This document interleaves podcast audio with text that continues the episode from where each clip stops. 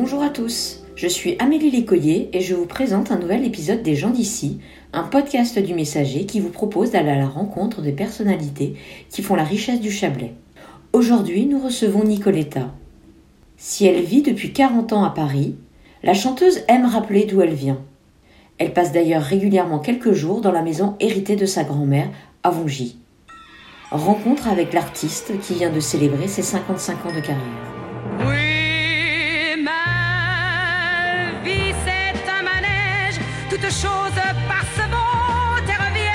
Nicoletta, bonjour. Bonjour. Vous dites souvent, enfin vous dites même toujours que vous êtes né à Vongy et pas à Tonon. Non, non, je suis né à- je dis toujours que je suis né à Tournon et que j'habite Vongy. C'est pas moi qui dis ça. C'est écrit que j'habite Vongy. D'accord. Que je suis né à Vongy, mais je suis né à, je suis né à Tonon. C'est une erreur euh, que font souvent les gens, mais ce n'est pas moi qui dis. Mais vous avez un attachement particulier à, à- à ce, à ce hameau Ben, de cette Tonon. petite maison Vous- que j'adore, qui est la maison de mon enfance, j'y tiens beaucoup. J'en ai hérité quand ma grand-mère est morte. Il y a l'autre côté aussi qui était ma mission et je l'ai acheté. Parce que plus, dans, dans deux, trois ans, je vais retaper. Voilà, D'accord. pour mes vieux jours. Mais vous, on a l'impression que vous vous sentez presque plus habitante de Vongy qu'habitante de Tonon. Oui. C'est une impression Ah, mais je suis une villageoise. Voilà, c'est ça. Ben oui, mais on change pas ses habitudes. et même à Paris, je ne me sens pas parisienne. D'accord. J'aime Paris. Et quand je suis arrivée à Paris, je voulais aller à Saint-Germain-des-Prés, au village Oui. de Saint-Germain-des-Prés. Pour moi, ça avait une importance. Puis alors à l'époque, il y a plus de 50 ans, c'était l'endroit de la mode, c'était l'endroit de la littérature. C'était encore la seule chose qui est restée, la littérature. C'était l'endroit des artistes, peintres, des musiciens, il y en avait partout. Ça n'a rien à voir avec aujourd'hui. Aujourd'hui, c'est mort, c'est commercial, Saint-Germain. Et comment vous expliquez, euh, voilà, vous revenez régulièrement ici, euh, chaque année, plusieurs fois par année.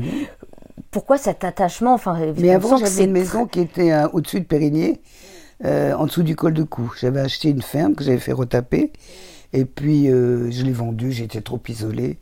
Je l'ai eu pendant plusieurs années. Je venais me reposer dans cette ferme. Donc vous avez, voilà, vous avez toujours gardé un vrai Toujours. attachement. Un pied ici, un pied là-bas. On sait que vous avez été élevé par euh, votre grand-mère. Parlez-nous un peu d'elle. Oh ben ma grand-mère, elle avait 39 ans lorsque je suis né, ce qui n'est pas très vieux. Hein. Alors évidemment, ça crée des rapports euh, très particuliers. C'est plus que des rapports de grand-mère à, à petite fille. C'est des rapports de fille à, à grand-mère, à, à mère presque. Et euh, en plus, comme elle était très jeune, qu'elle avait du caractère et qu'elle était très, euh, comment dirais-je, elle avait une grande force et euh, très indépendante. Déjà, elle était déléguée syndicale en 36. Elle travaillait à la papeterie Ah oui, du à la Léman. Enfin, à s'appelait- comme tous les gens voilà. de Vongy, quand ils, ils avaient besoin de travailler. Parce qu'avant, elle avait, euh, ils avaient une ferme. Et ils avaient donc, tous les gens du village étaient, dans, étaient fermiers. Et autour du village, il y avait plein de terres, plein de choses. Mais sa famille, en 40, ses parents sont morts. Euh, ils ont perdu deux fois des garçons. Et il est resté que ma grand-mère. Alors elle a abandonné les vaches, elle a laissé tomber tout ça. Elle a gardé que les terres. D'accord. Elle est allée travailler. Comment qualifieriez-vous votre enfance? Oh, mais elle était intéressante, mon enfance. Je, je faisais des belles choses. J'allais au château de, de Thuisé tous les jeudis. J'étais très catholique. J'allais à la maison des jeunes. Euh, J'étais très fonceuse. J'organisais tout. Non, non, ça va. Dans votre, dans votre bi- euh, autobiographie, vous, vous dites que vous avez eu des moments douloureux, mais que grâce à l'amour de votre Oui, grand-mère, vous avez toujours. J'ai- J'aimais beaucoup ma mère. Ma mère avait un problème d'handicap mental, mais elle était adorable. Et c'était moi qui n'aimais un peu sa maman, quand j'ai commencé à comprendre. Et quelque part, euh, c'était un être sans défense, et je l'ai compris très vite. Et, ça m'a donné le sens de la responsabilité. Et puis ma grand-mère était en usine toute la journée, il fallait que je m'occupe d'elle. hein. Dès que j'ai eu 8 ans, 9 ans, 10 ans. Et c'est vrai que quand je suis allé à la ville, à- au collège, ça m'a fait un choc. C'était pas la même vie de village, parce qu'après la guerre, les gens dans le village sont très proches les uns des autres. Euh, comment dirais-je, les enfants pouvaient manger dans nos de cuisine. On était accueillis comme si c'était chez soi. On avait le goûter. C'était un partage, euh, c'était une vie. Il est mort maintenant au village. Ils Ah. sont tous partis. Oui. Hein? Et euh, voilà. J'ai dit tous fait partir. Il y a des gens que j'aimais beaucoup. Ben, petit à petit, petit à petit, euh, ils se désertent. Voilà, c'est la vie. Et, et donc, euh, c'est, c'est- c'est- on peut pas avoir une enfance malheureuse dans un village. J'en suis sûr, tous les villages.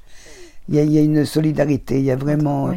Par exemple, j'ai d'après-midi, la ferme à Trebout, qui était dans le, le domaine de, de, pas de Ripaille, de Tuizet. le château de Tuizet, nous recevait tous les, tous, tous les jeudis. Alors là, c'était génial. On avait un parc merveilleux pour, pour euh, s'amuser, des arbres qui étaient nos arbres, il y avait une un imaginaire chez les enfants. Euh, le, le l'âne devenait, ou le cheval de trait devenait notre cheval, on était cow-boy. On faisait, on faisait des, des coiffures à l'âne, c'était, on jouait toujours, c'était formidable. Et c'est votre grand-mère ou même vos grands-parents qui vous ont donné la vocation, envie de chanter? Non, c'est la chorale. J'étais la, oui, la chorale à 8 ans, j'étais chez le curé. Qui, et c'est très rigolo. Ce prêtre s'appelait, Molinier, comme mon mari. D'accord. C'est marrant, les, Oui, rencontres comme ça. de nom. Et euh, j'ai appris à chanter à la chorale. J'y allais avec ma tante et on allait répéter. et on chantait le dimanche. Et j'avais déjà une jolie voix. Mais évidemment qui était moins euh, profonde que maintenant. Alors faisais des choses très mignonnes, euh, soprano, c'était c'était chou. Et puis j'aimais, j'aimais ça, mais je ne savais pas. Déjà, je croyais que tout le monde savait chanter, comme au village. Hmm. Il y avait les parents, les copines, les tatas, les tontons, les, les frangins, les frangines. Je ne m'imaginais pas que personne euh, savait chanter. Tout le monde savait chanter, c'était un don que tout le monde avait. J'étais sûr de ça. Et c'est au collège que je me suis rendu compte qu'il y en avait qui chantaient faux comme des... Hein, quand même. Et j'ai dit, ah ben non, c'est pas tout à fait vrai. Et quand je suis arrivé à Paris, il n'était pas question que je sois chanteuse, ça m'a jamais traversé l'esprit. C'est devenu, de jour après jour, une réalité dans la mesure où pour travailler, j'ai travaillé la nuit. J'ai deux vestiaires, suis passé disquaire. Et en mettant les disques américains, j'ai eu une folle passion de cette musique et je gueulais sur les disques, je mettais l'ambiance. Et les copains musiciens m'ont pris sur leur coupe et m'ont indiqué une audition, etc. Ça s'est fait naturellement. Ça s'est fait naturellement. Et donc aujourd'hui, 50 ans de scène. 50 ans de scène et 55 ans de carrière. Oui, Ça fait un bout de chemin. Mais c'est affreux, ça passe trop vite. c'est vrai. Oh là là.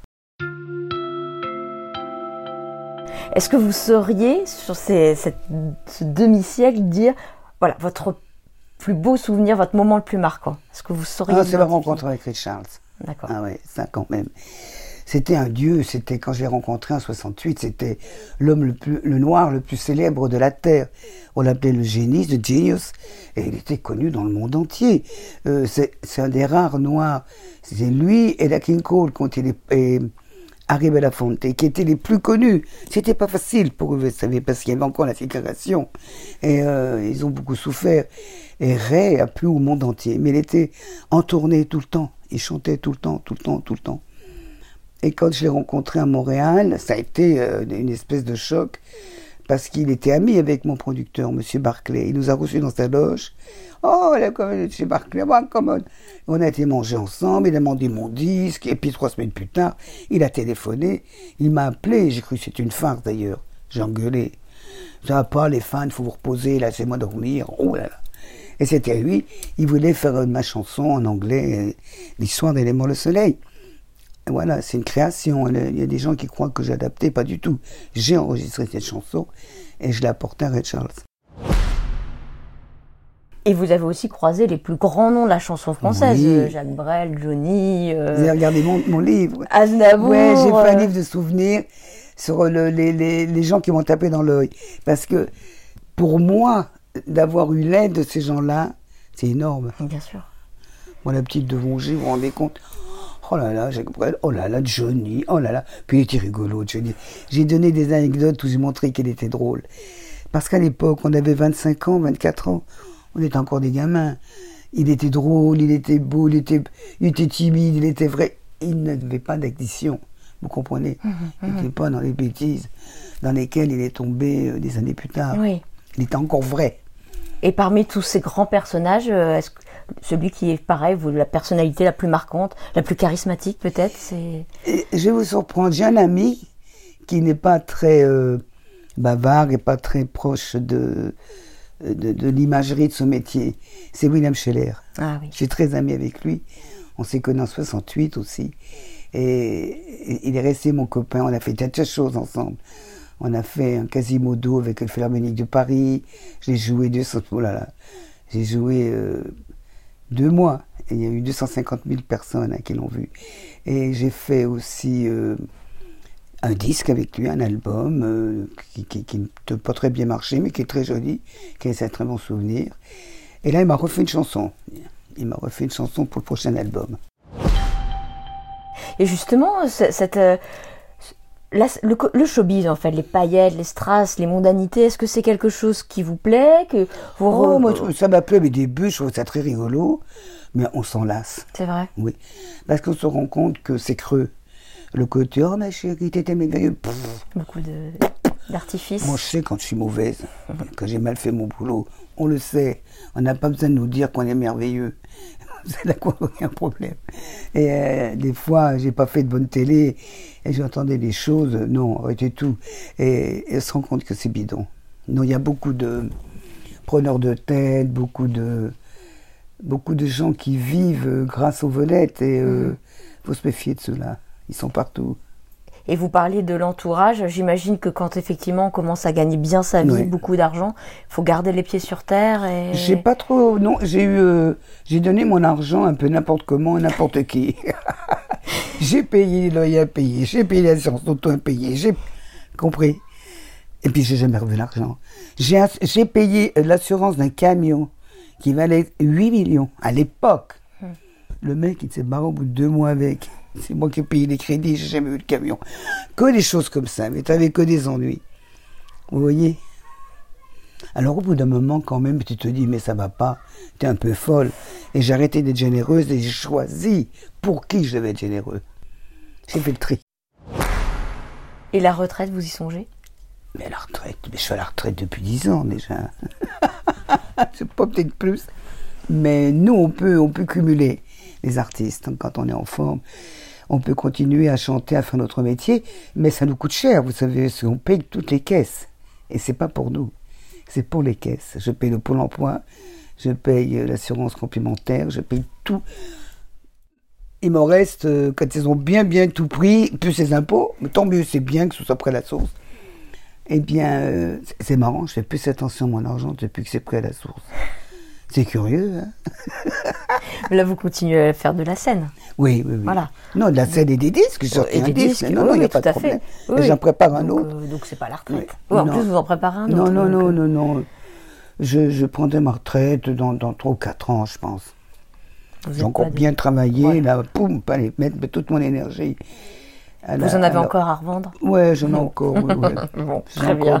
Non, il faut de l'amour. Il faut vraiment aimer les gens avec qui on, travaille. Que c'est un travail d'équipe, faut pas l'oublier. Un chanteur tout seul, il n'est rien. Mm-hmm. faut pas l'oublier. Il y a tout ce qu'il y a avec. Alors, moi, je les aime, mes copains. Ils font partie de ma vie. Et les projets que j'ai font partie des leurs et je vais pouvoir les assumer grâce à eux, etc. C'est normal.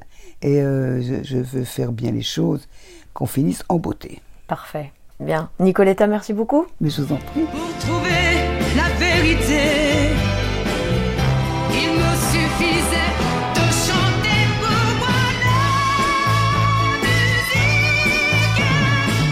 Oui, la musique, je le sais, sera la clé de l'amour, de l'amitié. Vous venez d'écouter un épisode des gens d'ici, un podcast du messager. Découvrez une nouvelle personnalité tous les 15 jours et retrouvez quotidiennement toute l'actualité locale sur notre site lemessager.fr.